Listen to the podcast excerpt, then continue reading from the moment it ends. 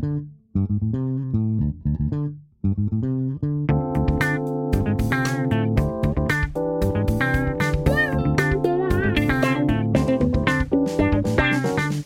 位听众，大家好，欢迎收听艾美奖，我是主持人艾美奖。今天我们再次邀请到之前来跟我们讲到他是怎么样从台大法律系转到了高第一高雄第一科技大学的翻译所，后来又到美国念了两个法学硕士，回到台湾在律师事务所做过事，后来最终最终因为结婚生子以后，他就决定要做个全职妈妈的文巧。文巧先跟听众打声招呼。大家好，我是文巧。目前呢，我是一位全职妈妈，那同时呢，也是一位自学家长。那其他的身份包括了高视图亲子共读推广讲师，还有台湾亲子共学教育促进会的绘本讲师，呃，也是教育部本土语言意识的宣讲师。还有一个身份呢，就是我是一个听损儿的家长，也是一个手语学习者。苏美眉，对，老师叫我苏美眉就好了，忍不住又要叫苏美眉，对，顺口就好了。苏美眉很可爱，好好，我这个年纪还可以被叫苏美眉，蛮开心的。苏美眉，你上次跟我们讲了好多，听众听到了你很不一样的人生。我们今天继续来讲，你跟一般人、一般大众 有不一样的做法，因为有可能也有听众想跟你做同样的计划，那你可以给他们经验分享。是，今天呢，文巧来接受我的访问。她带着她的宝贝女儿，所以各位听众，你在录音的过程当中，如果有听到一个很可爱的声音在唱歌，那就是文巧的女儿在旁边陪我们一起今天来聊聊天哦。那首先我们来讲一下自学的部分好了。是。在我比较近的朋友里面，你是第一位跟我提到要自学的。当初是什么样的设想？是在第一个还是第二个孩子的时候，你有这样的想法？呃，我是在加入大脚小脚亲子共学团之后，然后呃学龄前的这个等于幼儿共学家长支持团体。那几年之后，也慢慢知道，其实这个团体到学龄之后，其实是有自己的自学团，叫做暖暖蛇。那其实暖暖蛇，舌头的蛇吗？哎，其实它是台语的“拉拉蛇”哦，“拉拉蛇”，“拉拉蛇”意思就是到处有没有 四处游动？但它的中文它？我们中文是会把它写成“暖暖蛇”啦，或是简称“暖蛇”，温暖的“暖”，然后“蛇”就是小蛇。所以有时候像我们高雄暖蛇，我们在做一些呃，就是文宣规划的时候，我们会就会画一条小蛇，的确就画一条小蛇。呃，跟我们讲一下你想要让小孩子自学的这个整个怎么样开始的念头？呃，就是最初有讲到，就是说，因为算是同一个年龄层当中，中间偏晚结婚生子的，所以就会听到大家说很多选择在幼儿园啊，或者甚至是小孩上国小之后的一些经验，就会发觉，哎，好像过了我们小时候就是学生，到现在已经可能有三三十年以上的的历史，可是好像这个体制内的教育还是有一些可能因为。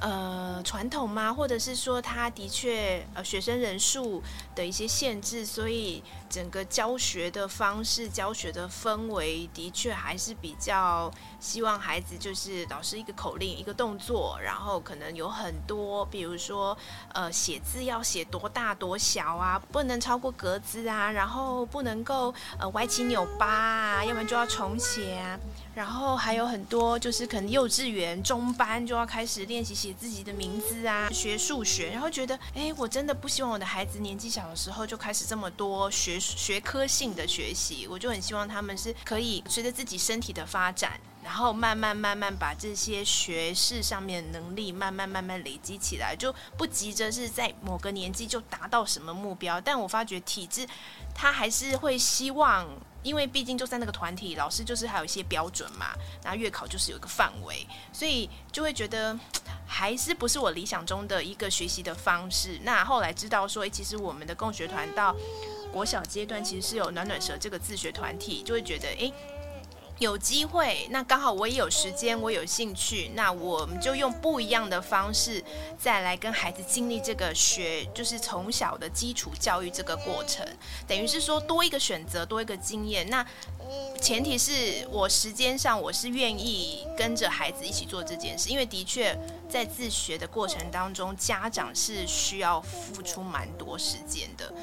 呃，尤其是我这种类型，因为当然，因为自学是这样，就是你跟教育局申请之后，你怎么去执行，这是你个人的选择。那也有一些自学家长，他就会去选择，譬如说，呃，我今天我觉得国文很重要，我就去找哪个国文老师教作文。那如果数学，我就找哪个数学老师。他等于是一个拼凑课式的，他去找各个学科，他觉得满意，他喜欢的教学方式。那当然这样子的话，等于的确是把教学这个部分外包了。那他主要负责的就是找老师跟呃接送孩子在学习这个部分。那我们的自学团体比较特别的，就是说我们这群家长其实扮演着不只是校长，也是教务主任，也是训导主任，也是学务主任这些身份。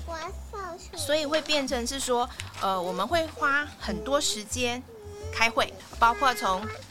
学期初就要定出这个学期的一个主题。这个主题确定之后，我们这个学期的各个课程、各个活动都会是围绕着这个主题来进行。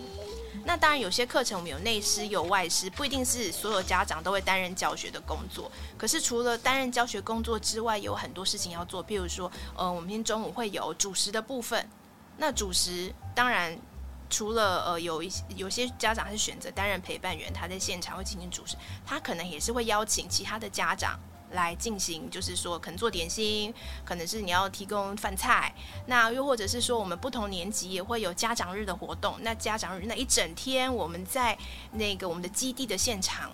我们这一年级的家家长到底想要在这个学期跟孩子聊些什么事？那要怎么用方式进行？那其实都要花非常多时间去做讨论跟规划。那尤其是在我们这个团体当中，很重要的是每一个家长的声音都是需要被听见的。嗯，所以等于是说大家都是平等。那变得就开会时间是蛮长的，因为每个人都要讲出你做这个决定的原因，你想这么做或是你不想这么做是怎么样？那大家再把这些不同的意见来收拢，决定我们到最后要做些什么事情。嗯，自学是父母的决定，然后有这个团体可以加入。是，那他有必须要从什么时候开始？有一定吗？还是我可以，譬如说我二年级突然就想要让他自学，也是可以，也是可以的。等于是说，在你呃求学的过程当中，你随时你觉得说，呃，孩子也许有，我们也会有认识一些是孩子，可能是在体制，可能几年之后。发觉诶有些状况，那可能跟学校沟通，或是想跟孩子沟通，发觉都没有办法达到一个很好的改善的时候，那他们就决定选择自学。那这个时候再跟教育局去，因为每一年的，我记得四月跟十一月吧，就是他每一年有两次是你可以申请下一个学期开始的自学。那你就是把这些文件通通都备好，然后上传到这个网站上面，由教育局去。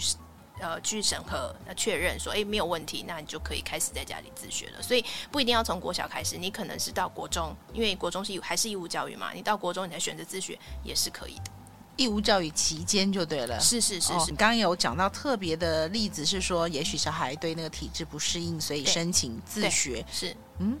小学有休学这件事吗？好像没有。小学没有没有。所以他必须自，如果我想要他回来休息，因为是义务教育，是他就。必须要申请自学，他不能说我就是中断一年，是再回去这样子，是是，基本上是就是说，你也可以改成是有自学的方式进行。那要不然就是得去上学，对不对？那当然，如果说有人是因为身体的状况，他可能必须要真的长期休养，嗯，那可能那又是另外不同的状况，那可能就有不同的一个申请方式，那我就不确定了。但是基本上说，你如果是正常的状态，你在学校如果遇到一些状况，你不想要再留在体制内了，你决定要自学，在义务教育的这个过程当中是都可以的。嗯，因为我这样问，当然我不懂，我我是想到说，像我们大学或高中，我们是特别是大学啦，因为我教的是大学研究所，我可以休学之后再接上。是，那中间这一段是等于是按下一个暂停键，是，然后之后再接上去。是，所以你是不是讲的是，因为它是义务教育，如果你不申请自学，你其实是非得去不可。若不去，据我所知，应该父母是会受到某些的处罚。是是，是。那自学回来，譬如说我二年级自学一年，我回来以后就二年级重念，还是我就等于一一年自学我。其实回来是就三年级了，就接续下去了，所以他必须要自学，他不能休息，因为他可能少念一年书，他会接不上那个进度，对不对？应该是说，呃，你如果选择自学的话，那接下来你又有想要回学校的规划，那势必。你的确要在考虑当中，你怎么回去学校？那学校的进度有哪些？的确就会有一个要去怎么衔接的问题。那或者是说，你今天国小自学了，但是你国中想要让他回到体制内，那这样子国中的这些一些可能呃教学方式啊，或者是教学的内容，你势必要让孩子。有所就是心理准备才回去。那像我们家的话，我们没有意外，应该会一直都是自学。那这样子的话，我们就有自己的一个规划方式，等于我们就没有那么重视呃学科分科。现在学校可能就是所谓的国语啊、数学啊、社会自然是一科一科独立的学习。那譬如说，对我们来说，其实。呃，比较像是一个主题性的。如果说像我们过去那个学期，我们抓的主题是海洋，嗯、那这样子我们在语文课的时候，我们带的可能就是一些海洋文学。那如果说是在艺术创作的时候，我们就是以呃海洋的这个可能是不同的。呃，风景我们怎么去？也许到最后是可以带他们到现场去写生。那可能会安排一些像是独木舟啊，或是去滑 SUP 啊，就是有一些不一样的体验，不一样的呃规划，然后就不会是很明确的分科式的学习，然后也不会给他们带那么多就是知识。有点像套装知识的内容，我们比较像是希望他们可以在这些活动当中知道哦，原来有这些东西，然后启发他们的兴趣。也许未来某一天他有机会再接触到的时候，他会觉得哦，对我我我几年前我小时候曾经呃去过这个地方，或曾经做过这个事，让他们有那个兴趣可以继续去。追追求他们自己想要的，那其实最重要的就是在这个过程当中，是希望建立他们有一个自主学习的能力。我知道我可以喜欢做什么，然后我可以怎么样达到那个我想要的目标。嗯，那除了你刚刚讲，就是也许身体的关系、健康的关系，必须要自学。那其他的原因，我听起来就是你刚刚说的，其实想要顺着他本身的发展来读书，而不是用制式大家一模一样的方式去读书。但相对的，是不是想要选择给小孩自学的父母？你刚刚讲到有给他外师，就是外面老师教。那如果是内师，全部内师的话，那是不是这个父母就要什么都会，什么科都会？然后如果全部外包给外师，那是不是会变得很大的一笔经费啊？是，所以我们其实应该是说，内师外师是我们可能有不同的考量，因为像譬如说，如果我们有合作的外师，通常就是。知道他对于儿童的那个发展的历程是理解的，然后不同孩子的状况，他也愿意去接纳、去去观察，而不是说，因为像可能我们美术课堂里面，呃，所有的孩子就都要画，结束下课之前都要交一幅画嘛。那也许今天遇到孩子，他就今天不想画。那你怎么去陪伴他？你是很生气跟他说、嗯、不行，反正下课你就是要交给我一张画，还是说知道他愿意花一点时间去理解他今天遇到什么困难？也许今天他心情不好，他可能或者是说他对于画这个东西，他真的有一种。很不确定，觉得自己没办法做到，就是怎么样有时间、有能力去理解每个孩子的状态。我觉得这是我们在选择外师合作的时候一个很大的考量。然后，当然他专业能力也要够好。那内师的部分就是我们比较资深的自学家长来担任。那像他们，他们就会有所谓的，我们就有这个自主学习课。那这个自主学习课，它就有点像是呃邀请他们，就是给为自己。每个月或每个学期，像我们这个暑假也有，就是每个人自己可以设五大挑战。那五大挑战可能是你人际上，或者是你手作上，或是你的知识上，或者是你的运动上，或是你生活上不同的面向。然后你找一个你觉得你还没办法做到，但你想要挑战看看的。那这个过过程当中，你立下这目标，然后你开始想办法怎么达成。那我们家长的确就是在旁边，是要陪伴他们，怎么想办法达到那个目标。但是我们又不能担任那种每天就是问他说：“所以你到底？”什么时候要自己煮蛋炒饭？就是如果说孩子他的目标是我想要自己煮一盘羹，那你就不能，也不能是那种你什么时候煮饭，你要什么煮饭，或者是说，哎、不行，我今天要带你去全联，我们要去采购，我们今天就来煮饭。就是你要怎么样让孩子是在一个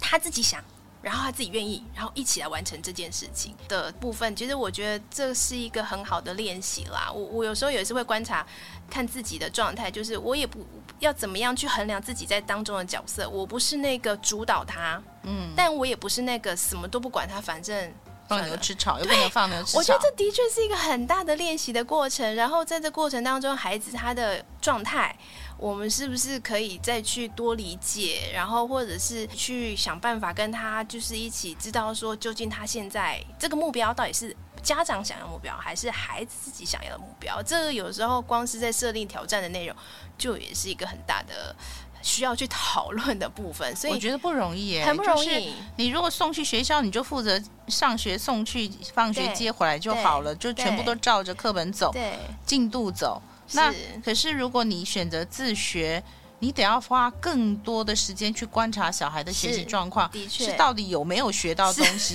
然后又到底有没有又又回到原来体制，是另外一个妈妈的体制，对，的确是妈妈的想法，是很这要很小心。然后就是，我觉得当然，呃，对大部分家长来说，说真的。你如果不在意的话，其实真的就是呃付钱付学费，然后回来就是问直接问说今天功课写好没？然后如果没写好，可能就是安亲班老师的责任，或者是考试考不好是安亲老师没有给你复习好，就是那个责任是外包的。可是今天我们选择自学，所有大大小小的事情，其实就是重点是在于我。所以像比如说写字这件事，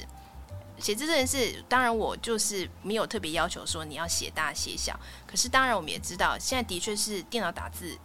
比就平常我们手写字的次数没有那么多，但是这个能力是不是还是要有？还是要有啊？就是还是希望他有这个能力，但我们要怎么陪他？不是像小时候，反正今天生字圈词一个字就是写一个圈词就是写一行，嗯，好，明天就是没有交，就是少一行就打一下什么之类。你不是用这个方式罚写五十遍，对，你又不是这个方法，但是又很希望他们至少有基本写字能力，所以我就跟他讲说，要不然刚开始你至少你自己的名字你要会写吧。嗯，那他就会说，为什么要写会这个名字？我说，因为你以后长大会有很多时候是要签名，你要有文件，就是你要代表说你是你填的，那你需要签名，那至少三个字你要先会写，学会写吧。那当然他听就觉得，嗯，也是有道理。所以可能我们那时候像前一阵寒假的时候，我们就每天我就邀请他，你每天自己名字写一次好吗？也不多，就一次。好，那这样子一个暑假写了大概二三两三个礼拜，哎，觉得哎还比较就比较像是一个字了啦。所以其实呃就需要找不同的方式跟他一起练习学习，就是希望他是有兴趣，但是也知道我们人啊对于不熟悉的东西，像他对来说，他常会说我看得懂就好啦，我不会写又没关系。那我就跟他讲说，哎，其实你一个字真的懂。是到你自己会写的出来，那才是完全的会。你用光看的其实还不够，因为哪一天你人家问你说这个字怎么写，也写不出来啊。你不能说，哎，你写给我看，我就知道那个字什么意思啦。可是你真的就是还是要自己会写嘛。那所以就是肯。要经历很多，跟他去讨论啊，沟通，让他知道说，OK，我我有我是需要这个能力的，那这个东西他就会比较愿意写。可是说真的，陪写字也是很辛苦啊，写一个字可能要写个十分钟，然后你又不能生气，又或者是说，就算你生气，还是要想办法啊，我们再来一次。我刚刚情绪有点不好，我口气不好，那他也会说，妈妈，你刚刚真的好凶。我说，我给你道歉，好，我我可能急了点，那我其实是希望我们可以再来一次，那所以就重新又再来。所以的确很多基本的，因为算数学啊，数学我就不可能丢一本就是写练练习很多那种呃算式的书，就让他让让他自己练。我就是日常生活中，常常他问我说：“诶，妈妈，我们去买什么东西多少钱？”我就说：“好，你想想看看。不如今天我跟你去菜市场，我们来列出我们今天妈妈今天菜市场我们买了什么东西，都要多少钱？你帮我算出来。那等一下我们再用计算机算算看，看我们算对还是算错，就是。”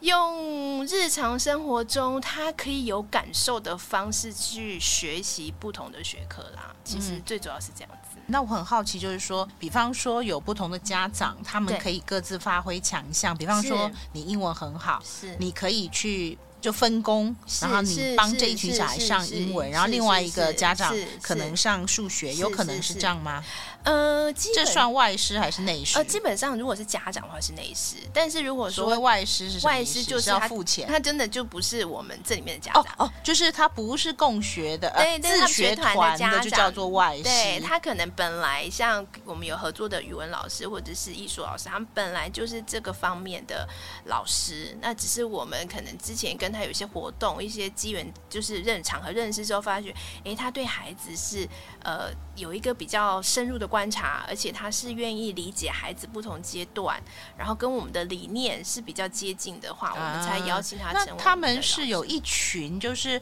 很在行于自学团、自学小孩的教育，还是他们其实也是原本就是老师？他们原本就是有这方面，就是老师。他们原本就是老师，然后再多一些的认同。对对对对，所以其实要被我们找到成为外师的这些专业人士，也都是。不同的厂先合作过，然后了解，然后知道说，哎，其实他对孩子是有蛮多的深刻的观察，那我们才有可能。然后他对于学习的一些想法、看法，嗯，究竟是说我不管怎么样，我就是要给孩子懂很多东西，还是说我知道不同孩子不同的学习方式，我可以给他们多一点空间去去调整，或者是说去等待。我觉得这是。呃，外师要找到适合的合作，觉得并不是这么容易的一件事情。所以有可能他原本也是一年级到十二年级的体制内的老师，但是他应该不是，应该比较没有办法是体，因为体制内体制内的老师他就在学校嘛，所以有可能他本来就是有可能，比较可能是他本来就是自由教育工作者。哦，还有这样子，小学的小学、中学、国中阶段，我倒不晓得有也有这种自由教师，是有这种自由教育工作者，他们基本上就不是体制内老师，他们有可能也不是师范院校出来的，但是他们对教育是有兴趣，嗯、所以他们可能他们自己的专长，他们也许有他们自己的工作室啊，哦、那可能他也有一些课程，那当然主要他的课程有可能原本是给。呃，有可能是给那个课余的孩子，可能下课之后他可以去参加，或是周末，就、嗯、夏令营。对对对，不一样的教育形式，我们通常也会有自己想要的方式，然后跟他有想要的方式，两边一起规划的啦，比较不会是说啊，反正我今天这个课程就是外包给你，那这个外事你来帮我完成，而是。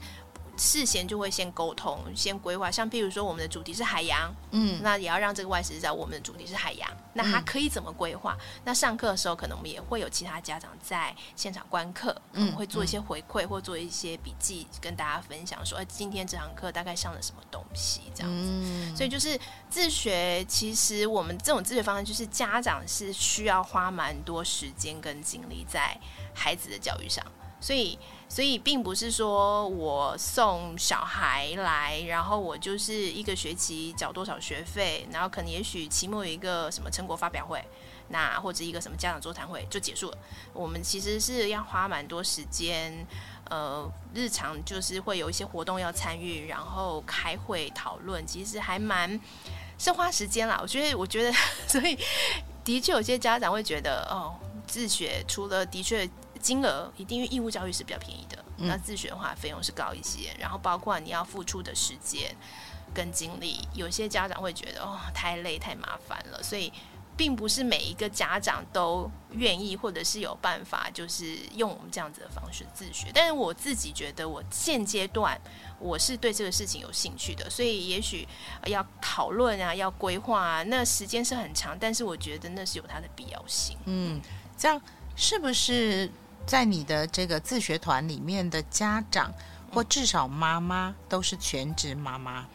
呃，居多居多，或者是可以兼着工作的，兼着工作的话？其实可能他们的工作都是比较是有弹性的。嗯，像比如说我们有妈妈，她基本上呃，他们是住在美浓，那所以她是呃有一个很有名的客家歌手。他他等于是他协助他规划处理一些他的活动行程啊，所以可能他是可以用，比如说在家就是有时间的时候工作，嗯，那排活动的时候可以避开我们就是暖舍上课的时间，嗯，那他就可以同时一边处理一方面的工作，然后孩子的自学也可以兼顾。那或者是有的妈妈是她是先生，等于说一起一个一个小公司的呃负责人，那可能他处理会计账务这个部分，嗯，所以可能他就是在其他我们不是暖舍的时间，他来处理这些相关的业务，所以。嗯的确不容易，因为、因为因为呃要做事情是很多的，但我想会用我们这样子的方式自学家长，他其实对教育就是有一定的理念跟一定的坚持，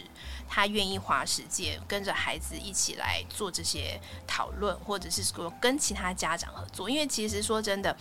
呃，我们在这个团体里面，除了有呃大人跟小孩之间的合作，大人跟大人之间的合作也是很重要。因为那么多人开会，那到最后要做出什么决定，我们要做什么事情，你愿不愿意把你的想法说出来给大家听？其实这跟我们传统的呃，等于是在团体里面那种啊，算了啦，反正有人说。A 就 A 呢，我们就不要讲 B 或 C 好了，免得人家说我们觉得很奇怪。有时候会有这种感觉，或者是说，呃，反正好像就是谁很会讲，那就都他都给他做好了，我们其他人就是 follow 他。其实我们在这个团体里面很在意的就是说，你是不是每个人都把意见表达出来了？那你的想法即使跟别人不一样，其实全部人都反对，那你一个人同意，你还是可以把你同意的原因说，说不定到最后翻盘，大家觉得，哎，对你讲的其实是有道理的。嗯。所以这个过程，我觉得其实对大人来说也是一个。很好的练习，等于我也在学习怎么样表达我自己的意见，我怎么样学习跟其他的大人来合作完成一个内容。像譬如说，我们暑假有安排一个暑假短期学校，那基本上他就邀请体制内的孩子可以，就像夏令营。里面就除了说我们有些家长他本来就是主导这个活动内容之后，他们中间就是有午餐有妈妈大厨的规划，他就邀请其他的家长。那因为我喜欢主食，我喜欢煮东西，所以我就加入。所以我们就有六个家长负责四天的餐食。所以我们因为这样也从七月初到现在开了三四次会了，每次开会也开三四个小时，就要讨论说，比如说光是我们菜单要怎么拟。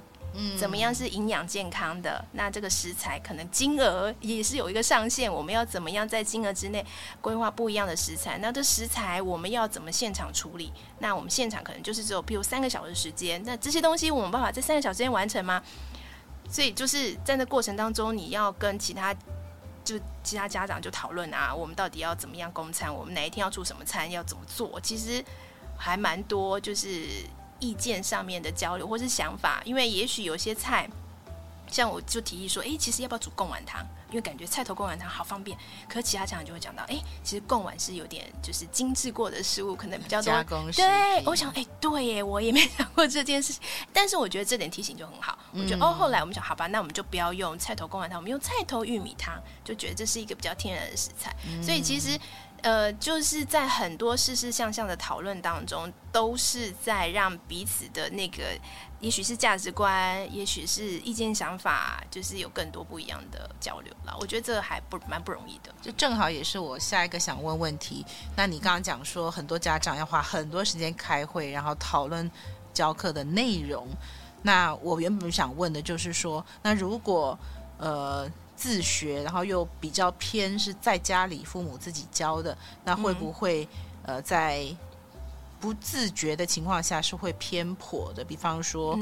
呃，像我数学不好，我可能就会避免去教数学。那如果我有意识，当然我就请求外师的协助，不能不能这个继续延续我们这一代的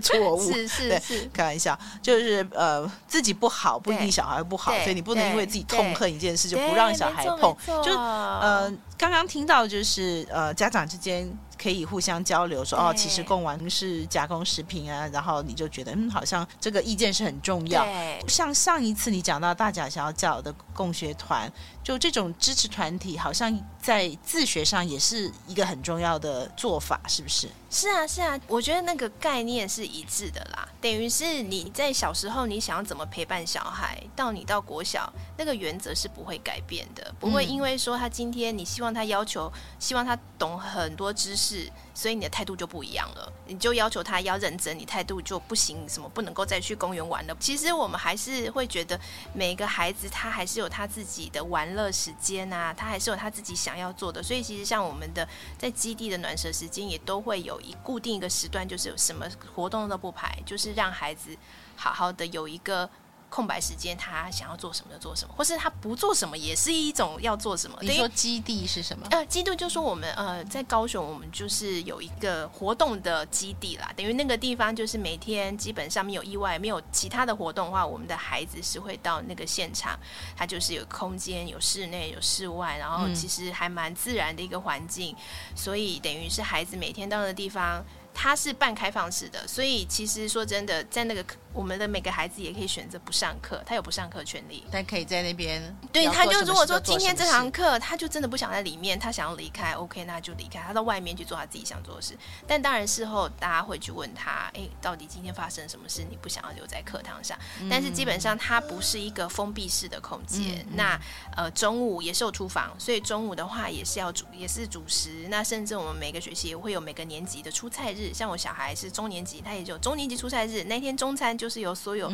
中年级的孩子跟其他大人合作来准备午餐，所以就是以一个比较我觉得是实际生活的方式去陪着他们学习，但不会给他们很多就是大理论啊，然后给他们很多书，就是说你就是要把我这些东西通通记起来，这才叫做学习。其实比较不会，所以我们就比较像是日常生活中点点滴滴。慢慢可以累积的。那比如说，我们也很重视户外的活动啊。像我觉得印象最深刻的就是，刚刚老师讲到一件事情，就是说父母亲不在行的，会不会让孩子也变得不在行？这个我觉得还蛮有，呃，蛮有感觉的。就是说，其实我不是很喜欢户外活动。嗯，那因为在暖舍，其实我们。呃，也有一个，就是像我们每个学期就是会有大露营的活动，那可能有主题，有山、有海、有田，我们也会希望这个活动是邀大人一起来的。所以，像我去年年底的时候，我就我们就挑战四天三夜的野营。嗯嗯，那野营就是我们自己要搭帐篷，所以我们是帐篷是背在背包里，然后包括锅碗瓢盆食材，全部都自己扛着，跟着孩子一起到我们去宝来西那边的温泉。说真的，要出发之前我真的还蛮错的，因为我就不是一个很 sporty，我不是一个 户外型的小孩。可是问题是，我就告诉我自己，如果我希望我的孩子也是喜欢户外活动，但是我对这种东西，我就说不行，你去就好了，我不要去，这很没有说服力啊。所以我们光是这些器材租赁怎么准备，事前大家也是开会讨论。打包啊，我也去研究的，就是这种野营，我能够准备什么干燥蔬菜，还是要准备泡面，要买什么东西，就这样子。我记得我扛了大概十七八公斤的行李，这样上山这样子。可是四天三夜真的就是没有洗澡啊，厕所也是外面找草丛自己解放，然后就觉得这个如果是以前的我，你告诉我我年轻的时候我绝对不会痛。可是因为今天带着小孩，我觉得是给我勇气，所以你真的很用心，就因为你要违背原本 苏美眉这个人。不想做的事，现在为了孩子，你不想让他好像照着你的，就跟我一样，讲习惯过日子，你就让他也去，也去体会这个野营生活，啊、然后你也得去。对，哦、然后去完之后，其实觉得印象还蛮深刻，而且觉得哎，其实还蛮好玩的。嗯、甚至我也跟大家说，哎，有机会我们要再拍，我觉得我可以挑战这个在大自然里面上厕所 或者是不洗澡，这个过程我觉得是很很宝贵。那我觉得真的是因为这个自学的过程当中。我们有机会去挑战啦，包括像是我们这学期有去挑战独木舟、嗯、SUP。说真的，我也是不喜欢晒很多太阳。可是真的去试的时候，我的小孩像我们家哥哥，他就其实有点害怕，但是他就说：“妈妈，妈妈，你先。”我想说不行，我不做给他看，真的是他也有时候妈妈你都不敢了，我当然也不敢。我就真的就踩上 SUP，然后也是真的很陡啊，然后 从坐着到我前一阵子也去玩 SUP，好好玩呢。看老师的照片，然后那天去我就真的很喘，然后啊，然后听到我儿子在后面说：“妈妈加油，妈妈你可以的，你可以站起来。” 真的，我觉得那就是一个，我那时候就告诉我自己，我一定做得到。然后我要让我小孩知道，这个是可以的。嗯，然后那天活动结束很真的，我也是跟我儿子说，哎，有空我们再去一下，好不好？苏妹妹，我听起来好感动，就是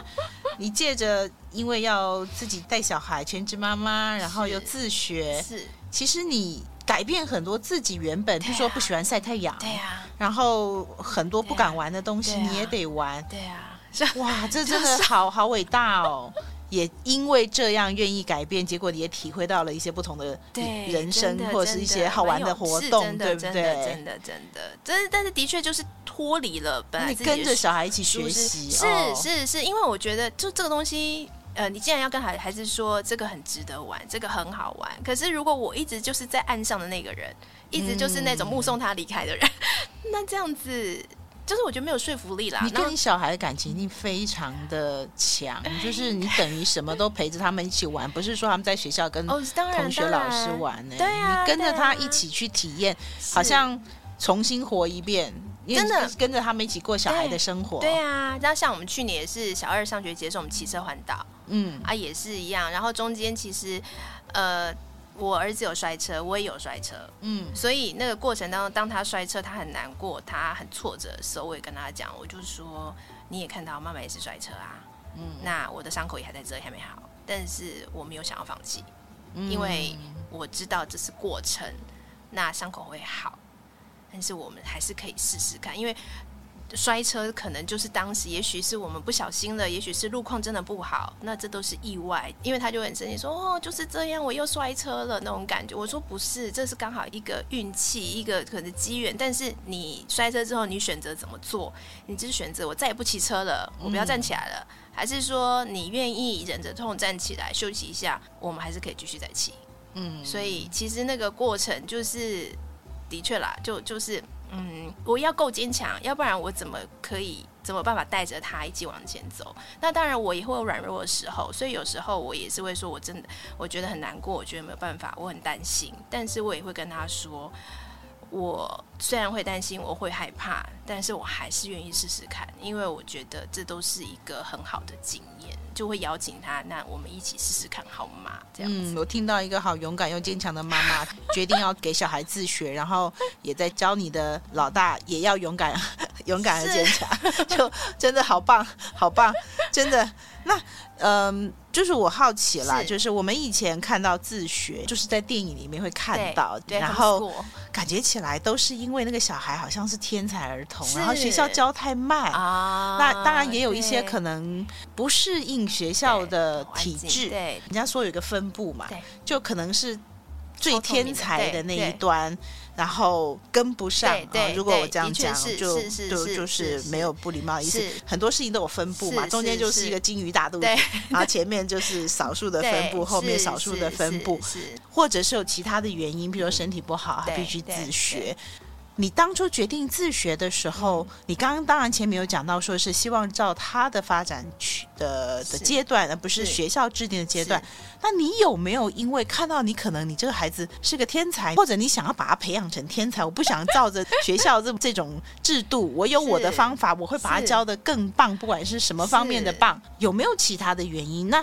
你想要让他照自己的方式去学习，我这样问没有不礼貌的意思，嗯、就纯粹探究。你怎么知道他不是就是学校很适合学校那个步调的人呢？是因为其实我最主要是考量到学校，它毕竟是有人数上的考量，所以其实他在很多管理上面、教学上，它是需要一个口令一个动作，它是需要他没有办法因应你当时的状态。去做一些修改，所以有可能。然后老师在管理上，可能我也听过老师下课十分钟就不准学生打球，因为他说十分钟你如果打球，全身又流汗、脏脏臭臭的，然后等他下一节课进来的时候，又是这边传啊传啊，整个人都还是很躁动，就没有办法平静下来好好上课，所以他就叫学生下课就只能待在学课教室里面看书。可是对我来说，国小年纪的孩子，你要他下课连出去教室外面走动。都不能去，我觉得这好，我很难想象，就是那个那个对他们的生理是有怎么大的一个，就是我觉得很辛苦啦。那可是问题是在学校管理上，他的确会有所考量，就或者是说我这个学期的进度，我就是这个月考的进度，我就一定要在多少时间教完，不管你会不会，我就是要教。那我觉得这或者是在意见表达上，其实学校老师比较喜欢的是，你就不要没有意见最好。但因为我常常就跟大家很多人朋友分享，就是说，呃，如果今天我们跟孩子相处的方式，我们教育他的方式，就是反正什么都不要问。爸爸妈妈讲就对，你听他的第就是对无依无嘴，对，然后然后一句话就是妈妈爸爸做的都是为你好，就这样，你不要问了。然后你从来没有问他意见，从来没有他的想法。然后等他十八岁，甚至大学毕业了之后，你问他说：“哎，你到底想要做什么工作？”然后他就讲不出来了，你就怪他说。为什么你怎么这么没有好奇心？你为什么这么没有创造力？你这么 因为从来没有给他机会。其实我觉得这是一个很吊诡的事情啦。因为其实我就是我们家补习班蛮久的嘛，所以其实我也遇过各个不年不同年龄层的孩子，那就会很有趣的，就是说年纪越小的小孩会喜欢讲话，会表达意见，但是到中年级、高年级，甚至到国高中，你会发现他们对于很多事情，他看起来就是。就是没什么反应，然后或者是你问他什么，他就说都可以啊，没有关系啊，没有想法，就这样。那很多时候究竟是因为，那当然青春期也许也许是一个可能的原因，但有没有可能是因为他发觉他讲什么，反正大家也不想听，或是大家会就是长辈会家长会跟他说，你不要讲那么多，反正你就读书就对，或是为什么你总是那么多意见呐、所以。我觉得那个，在一个民主社会当中，每个人的想法、每个人意见都很重要。那我是自己感觉，在体制内比较难有这样子的一个教学环境，或者是一个生活环境上是比较不容易创造啦。我当然还是可能有些例外，因为其实也蛮看遇到什么导师，那可能那个团体、那个班上的氛围就不一样。但我觉得大体来说，还是一个比较。保守，或者是比较希望你就是遵守规定。那如果说我希望我自己的孩子有自己的意见、自己的想法，我觉得这可能要用不同的教育方式，才有比较有可能可以培养的出来、嗯。这一点有说服我，就是说，是呃，学校老师要管的那么大一班的时候，是就好像。嗯，老人安养院是是、哦，那有的时候，若是不是很昂贵的话，他一位很照顾很照顾人员要照顾很多的时候，他很可能就没有办法顾虑到每一个人的需求。哎，那这个有说服我，就是说，你觉得还是希望小孩有更多可以。呃，学会自我表达，然后不要就是叫你该怎么做就怎么做。对对对。但是我很好奇，就是说到什么节骨眼的时候，你必须要教你的孩子有关于团体生活。哦，对，因为我在想哦，因为我们在讲学校，虽然也许有对某些的自主性会有些扼杀，是，但至少你要强迫去遵守某些的社会的规范。如果从小到大他爱躺就躺，爱来就来，不上课就不上课，当然很。好，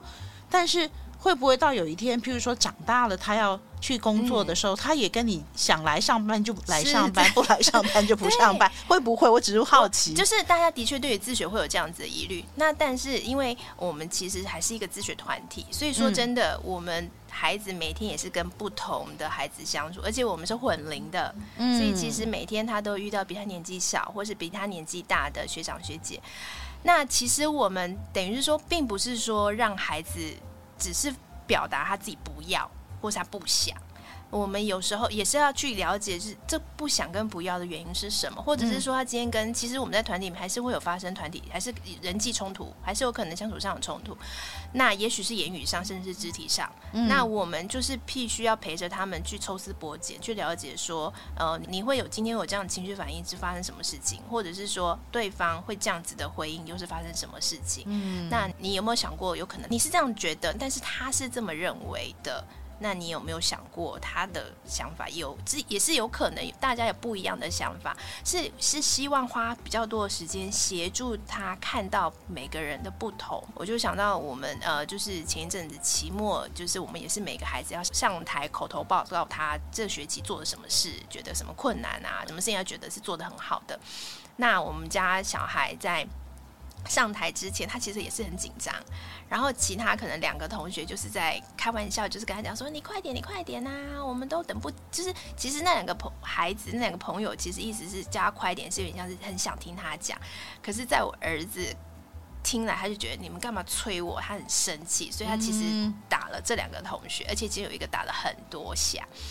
那当 下我们当然是先把他们拉开之后，也是陪着。有人陪着我们，就是我跟另外一个导师就陪着我们家小孩，就是了解他为什么这么生气。然后另外一边是呃其他的家长去了解另外两个孩子当时为什么是这样子的口头的文的的言语，这样他们意思是什么？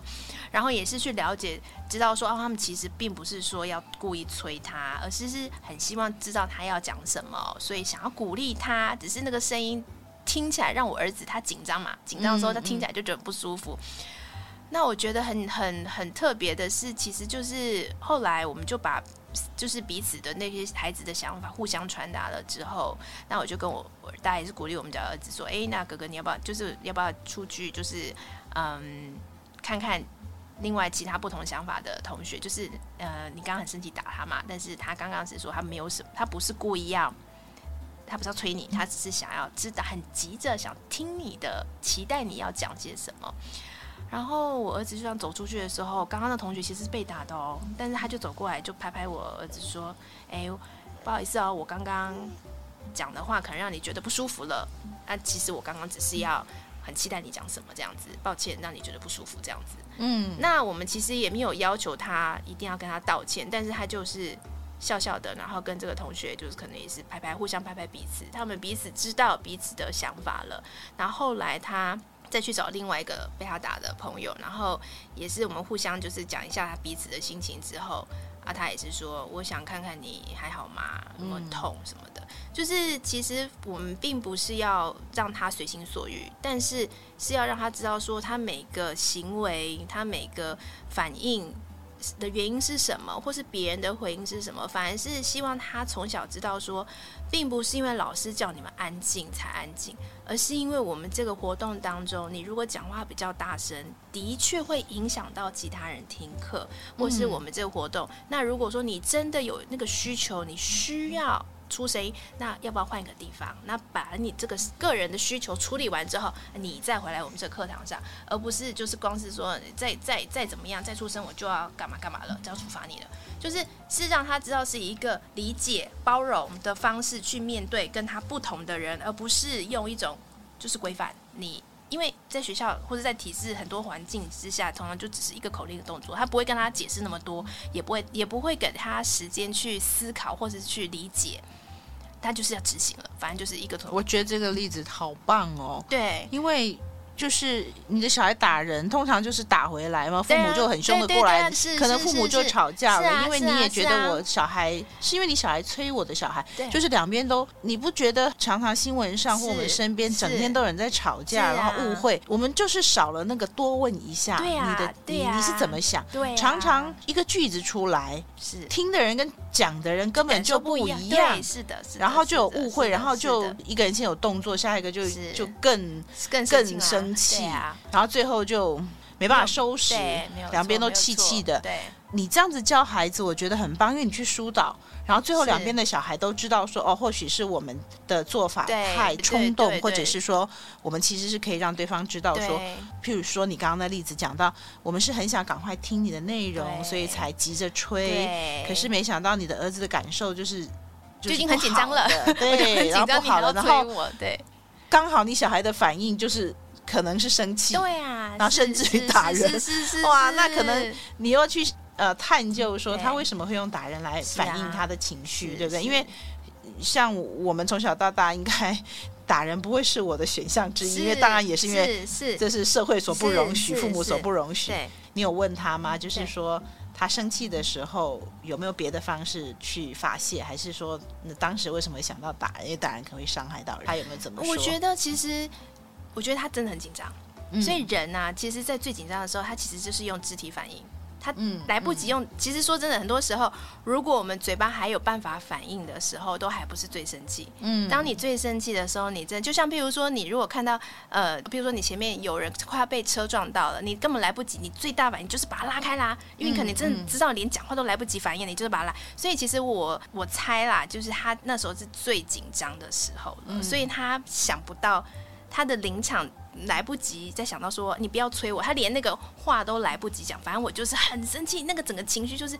打人是一种释放，就是你就。把我那个很紧张，就就是就打了下，都打下去了。嗯，但是的确后来我会跟他讲说，那这样子我们有可以什么办法，可以怎么样？就是说你可以跟问问说，你你你可以不要不要可以不要催我吗？或者说你也可以把你内心的那个紧张告诉他说，我已经很紧张了，你不要再催我了好吗？这样，因为其实我觉得。其实孩子就小孩跟大人都一样，也会好面子。就是你你内心很紧张的时候，你你会觉得你又不想让人家知道你很紧张，可是你其实真的很紧张，然后又又被刚好被其他人就是这样一个一个一个言语或是一个动作，整个人就是爆开了。那我觉得这就是我们需要陪孩子去练习的过程。但会告诉他说，这么打其实同学还蛮很痛。我我我也跟他讲，我说我看你的力道真的还蛮痛的。如果今天是我被你打到，我一定会超痛的。那我也可以知道。从你的力道，我也知道你真的很紧张，嗯，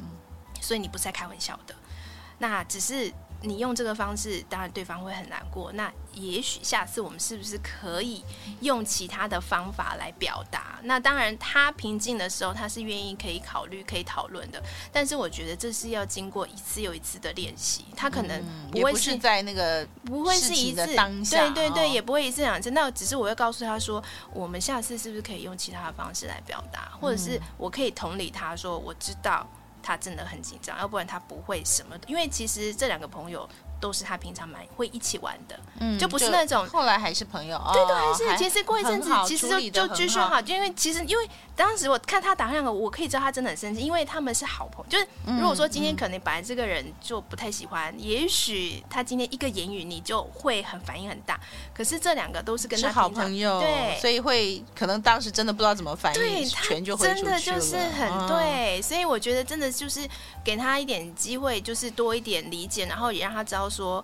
呃，我我可以理解他真的很紧张，当然也是希望他知道同学们真的是很期待他讲的、嗯、讲的内容这样子。我觉得两边父母都处理的很好、欸，哎，就是试着去理解发生了什么事，然后他们怎么想。对对啊，所以其实我觉得我们在暖舌的现场每天都是不停的人际怎么相处，但是我们一个原则是。他可以知道他的想法是会被别人所理解、所接纳，然后别人他也会试着要看到别人的不一样，或是看别人的做法啦。所以不会是说，呃，其实我们暖舌已经在高雄也是有到国中年纪的孩子，你就会发觉，诶，其实他们虽然都有自己的个性跟脾气，但其实他们还蛮能够理解不一样的做法或不一样的面向，就是。比较不会是那种因为一个口令的动作，所以反正你叫我做什么做什么，而是他真的是看到了现场的状态，那他应该要怎么样回应，他应该要怎么做，会是一个比较理想的方式。我觉得是多了这个程序。听起来是因为他还是有同学，即便是混合啊，所以有机会还是会互动。是，是那因为现在很多小孩子就是少子化，家里可能一个小孩。两个或很多都一个，对。那如果父母又决定要自学，然后又决定 呃全部都自己教，是。那我我会觉得那个小孩失去了很多跟别人互动的机会。那我想问一下，在你刚刚有提到教育局要递那个计划书，是的。计划书到底要写什么？他会不会看了以后觉得嗯？你就一个妈妈在家里带，然后又选择全部自己教。第一个有刚才我讲的，每一个人专长不同，会不会偏颇？然后还有他就没有。跟同年龄小朋友的，不管是刚刚讲到有冲突，也是一个学习。是教育局在审什么？他什么情况下会不允许？然后就整体来讲，那个所谓的程序是是在走什么？然后他看什么？什么叫做他允许？什么叫做他可能不允许？是好，那这个部分我觉得很还蛮可以再解释一下，就是的确。教育局他们会有抓一个原则啦，就是像比如说像呃，因为我们一次申请两年，那今年四月份的时候，我们就送出哥哥三四年级的自学申请书。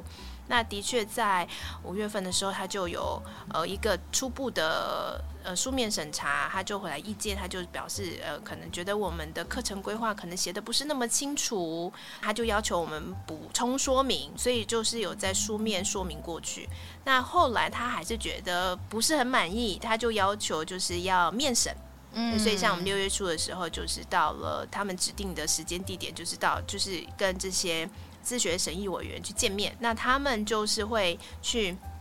询问他们的呃，觉得应该要改善的地方，因为比如说他就会担心我们。可能太多生活化的规划，就会呃，可能一些比较基础能力会不足啊，写字啊、算术啊，那我们就必须要跟他说明说，哎，我们是怎么样在我们这个看似比较生活化的课程规划当中，去加强这些基础能力，怎么去训练，就是要让他们理解，就是说他们的担心或是他们觉得哎不足的地方，我们可以怎么样去改善。那当然，这个面审结束之后，他还是会给我们。一些回馈啊、呃，一些提醒啦，我觉得就是呃，他们的他们的经验啦，就会说，哎，可能基础年能力还是很重要啊。譬如说，可能中年级之后就高年级了，那这个部分都是呃需要好好的去练习堆叠起来能力。那我们当然说，哎，我们也收到了，那我们也是一个很好的提醒。所以的确，它是有一个就是书面审查，然后如果还是有疑问，会有来到面审。那面审之后。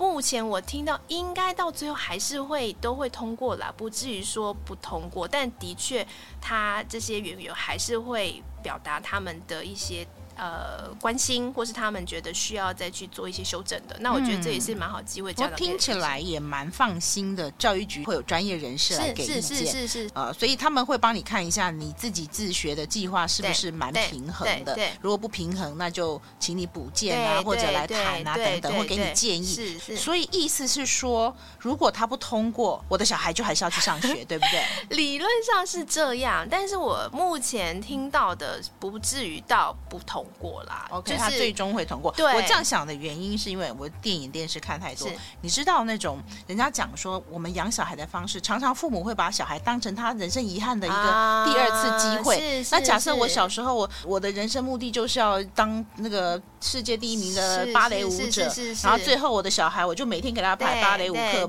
什么都不学了，就只跳芭蕾舞。教育局会负责避免这件事造成，对不对？不至于到对，因为你如果直接课程规划全部都只是芭蕾舞，芭蕾舞，他应该也会问你说，那其他学科，或者我自己不喜欢读书，我把小孩抓回来不给他上学，然后我就每天看带他看漫画，会有人阻止我做这件事？我觉得就是你还是有课程规划啦，不管怎么，因为执行，因为我们每一年就是啊，像最近我应该要开始写，就是 我们也会有一个自学报告书，一个学年结束我就要写一下，比如说也是有一个制式的格式啦，那当然就是要去写我们这几年做了什么事啊，那啊看到小孩子什么样子的不同啊，就是还是基本上是有一个机制。在那说真的，如果都会想要花时间来写自学申请书的家长，不至于会真的是很就是走偏了或走歪了啦。因为其实说真的，他他既然要选择自学，通常还是要有一些。